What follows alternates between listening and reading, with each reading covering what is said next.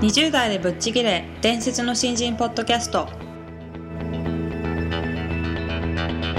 伝説の新人ポッドキャストはさまざまな業界で伝説的な活躍をしているゲストをお招きし20代の皆さんに向けて優秀な人材と言われるレベルではなく圧倒的に突き抜けた人材になるためのヒントをお伝えしていく番組です。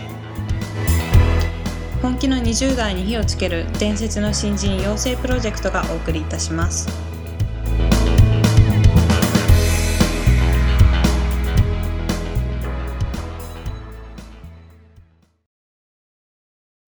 皆さんこんにちは。20代でぶっちぎれ伝説の新人ポッドキャストへようこそ。ナビゲーターの戸谷香奈です。伝説の新人プロジェクト小宮です。よろしくお願いいたします。よろしくお願いします、えー今回は前回に引き続きまして、あの大橋さんと野上さんに、えーお話を伺っていきたいなと思うんですけども、まあえっと1回目と2回目は、うん。あの割と現在のお話だったり、まあ、新人時代のお話っていうのをしていただいたんですけども、えー今回はこれからどんな姿になっていきたいのかっていうようなお話を伺っていきたいなと思います。えーそれではどうぞよろしくお願いします。はいよろしくお願いします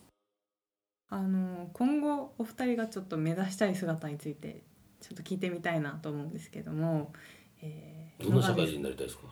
えっとですね、んなんか一言で言うとこう人を幸せにできる人になりたいなというのがあって今まで結構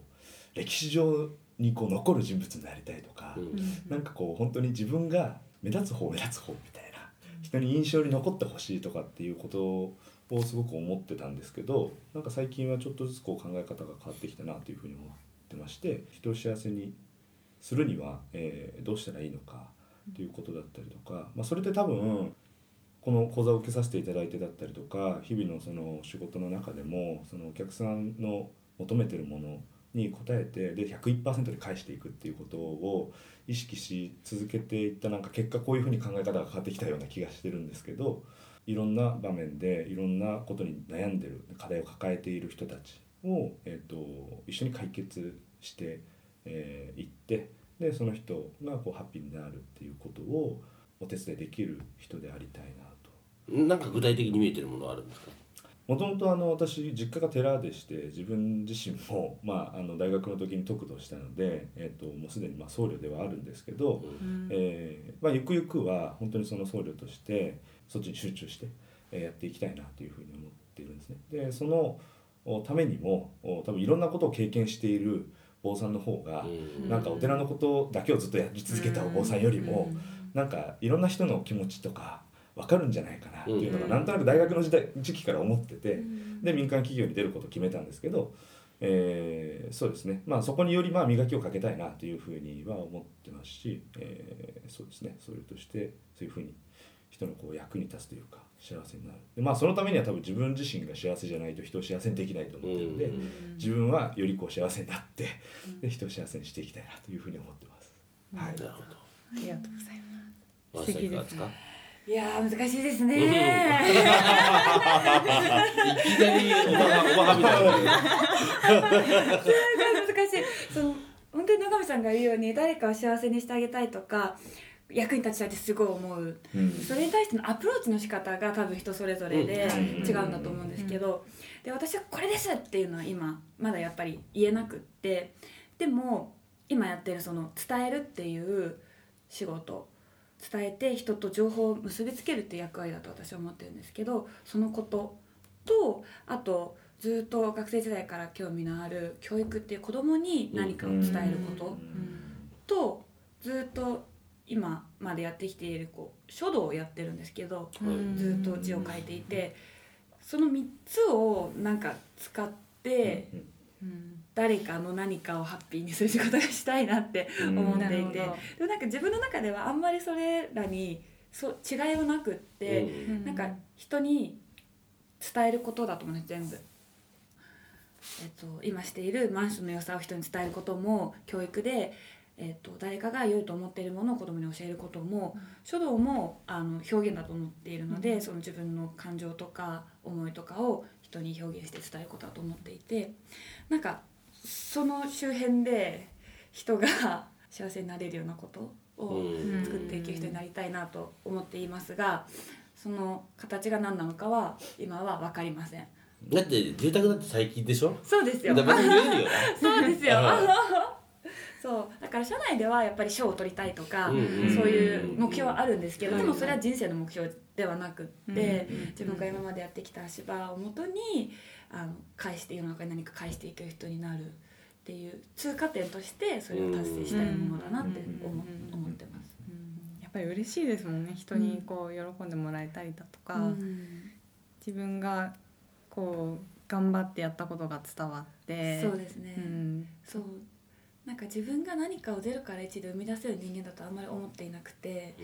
でもだからこそ何かそこにあるものの良さをより深く知って届けてあげられる人になれるんじゃないかなりたいちょっと 得意みたいな。そんなことを思ってずっと小さい時から思っていてなんかそれをずっと伸ばしていってその価値が大きくなったらいいなって思います。うん。ちなみになんでゼロからうん1ができない人だと自分で決めてんの、うんなんでというよりもそれをやってる時よりもすでにあるものをより知って誰かに伝えてる時の方が楽しいから単純に。うん。し今まで思い返して、まあ、評価されたというよりも自分が生き生きしてたなと思う時がそっちの方が多いうんっていうこと、あと0から1なのか1から100なのかって多分捉え方にによるとそうですけどそうですよね、うんでも私が物事を見る時には多分そっちの視点で見てるんだと思うんですよ。何かを生み出したいとかじゃなくて。うんよりもこれをどうしたらより多くの人が知ってくれるかとかあのもっといい形にできるかとか、うん。そっちの方が楽しいから単純に楽しいから ですかね。ううん。んなるまあほど大橋さんとはね3年後ぐらいにもう一回話してみたい もう多分ね全然違うこと言ってるような気がするそんなこと言いました？とかって言って本当に今ちょっと迷子なんです。本当に迷子なんです。いやでも本当ね社会人2年生とは思えない、うんうん、あの意識の高さはすごい感じますけどね。うんなんかそのうちに物足んなくなっていつの間にかなんか自分でゼロから1作っちゃってそうですよね。うん、あこれだったんですね。そうかみたいな。だったら楽しいですね。うんなるほどなるほどぜひお二人にお伺いしたいんですけど、はいまあ、これからちょうど今3月ではい。これから就職するぞという、まあ、方々がいっぱい聞いてると思ってるんですけどね、はいその方にちょっとメッセージを最後いただけますか？はい。まあ、自分自身が1年生だった頃の自分にも言いたいことなんですけど、まあ、なんかこうモチベーションとしてなんか、えー同期で一番になってやるとかやる気満々でまあ入る子って結構いると思うんですけどなんかその中でえっ、となんでしょうね一番になることその社内の同期の中で一番になることって、えー周りから見るとすごくちっちゃいことだったりするのでそこでまあ頑張り抜くっていうことはまあぜひやってほしいんですけどなんか早い段階でもっとこう外に外に出ていくこととかっていうのを、えーやっていった方がいいと思うんですよね。うんというのもその僕自身もやっぱりこの伝説の新人で、まあ、教わったこともそうなんですけどこういった、まあ、大橋さんとかっていうような、えー、と他の会社で、えー頑張ろうとしている人たちに会うことだったりとかで、まあ、そこからやっぱり目線が広がってお客さんとももっとプライベートなうん。時間でコミュニケーションを取ってみることとかを積極的にやりだしたりとかすることによってなんかそれが仕事となんか関係なさそうなんですけど仕事のに帰ってきたりとかなんかこう新しいアイデアが自分の中で生まれたりとか、うん。っていうことをなんか実感をしてるんですね。もっと早くやっとけばよかったなっていうふうにすごく思ってるんで、そうですね。なんかあんまり狭い範囲の中で胃の中の蛙にならずもう早い段階からどんどんそこで一番になることはやりながらも外に外にっていう意識をあの持って頑張ってほしいなというふうに思います。はい、ありがとうございます大橋さんは伝えたいことですか？はい。うん。やっぱりその仕事に対して自分の思いを持って働いてほしいっていうその私が1年生の時に学んだことなんですけど、この仕事を通じてお客さんなのかさらにお客さんの先の誰かなのかわからないんですけど、その人がどういう状態になってくれるのかどうなってほしいのかっていう自分の気持ちをちゃんと持って仕事をしていけたら多分辛くても頑張れると思うんですよね。うん私も辛い時はこのマンションの広告見て、えー、と見つけてくれたお客さんがそこに住んでこう幸せに暮らしてくれている姿を想像して頑張らなきゃって 思うようにしてるんですね。なんかそこを忘れないっていうのは多分辛い時に大事なことなんだろうなってすごい思います。はい、ということであのお二人に本当にいろいろお話を伺ってきましたけども、はいあの私自身非常に今回刺激を受けて私もやっぱりもっともっと頑張っていかないとなっていうことを感じたんですけども本当にありがとうございました。ありがとうありがとうごございました。はいということであのお二人に本当にいろんなお話を伺ってきたんですけども、うんなんかあの同年代の私が言うのもなあのどうかと思うんですが本当にお二人とも前向きにあの頑張っていらっしゃって本当にああの今回お話をいろいろ伺って私もとても前向きな気持ちになれたなと思うんですけど、うんうんうん。小宮さんから見てどうでした？そうですね、あのーまあ社会人になって3年5年っていうこうねスタートしたばっかりの今はい。段階で、あのいろんなこと考えていいなと思います。うんうん、であのね大橋さんとかにも言いましたけど。あの0から1は私は苦手で1から100が好きだみたいなね、はい。い、いいんですよ、どうせまた変わってますけど 変わってるけど、その時その時一生懸命考えて、はい。それをいろんな大人とかいろんな人にぶつけておくことが大事でね、ああなるほど。うん、そうするとそこでまあこう修正されたり、はい。だから僕もなんか昔こういろんなこと言ってたような気がするけど、はい。まあ若気の至りっちゅうのか、はい。でもね何が大事かっていうとそれなりの反論とか反響とかはいはい。教えてもらえるじゃないですか、はい、でそれを心の中に思ってて言ってないとこう実際にそこに対してアドバイスとか、うん、うん、そうですね、うん、アドバイスもそうそういうじゃあだったらお前こんなのやってみたらみたいなチャンスとかねはい、そういうのやってこないので、うん。うん、なんか2人ともとっても好感持てるなと思うのはそれをこうい若々しくというか潔くというか、はい。きちんと言い切って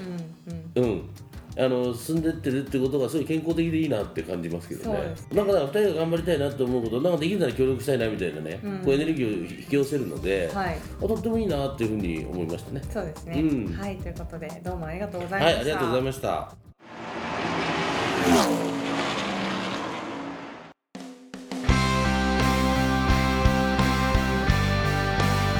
本日のトークはいかがでしたでしょうか？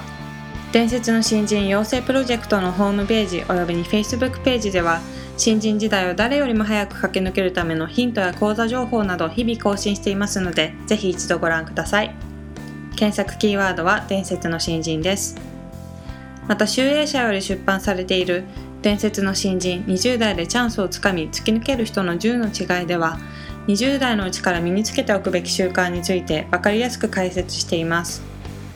ぜひ皆さんも突き抜けるための思考や行動習慣を新人時代の今にこそ自分のものにしていってくださいこの番組は伝説の新人養成プロジェクトの提供でお送りしました。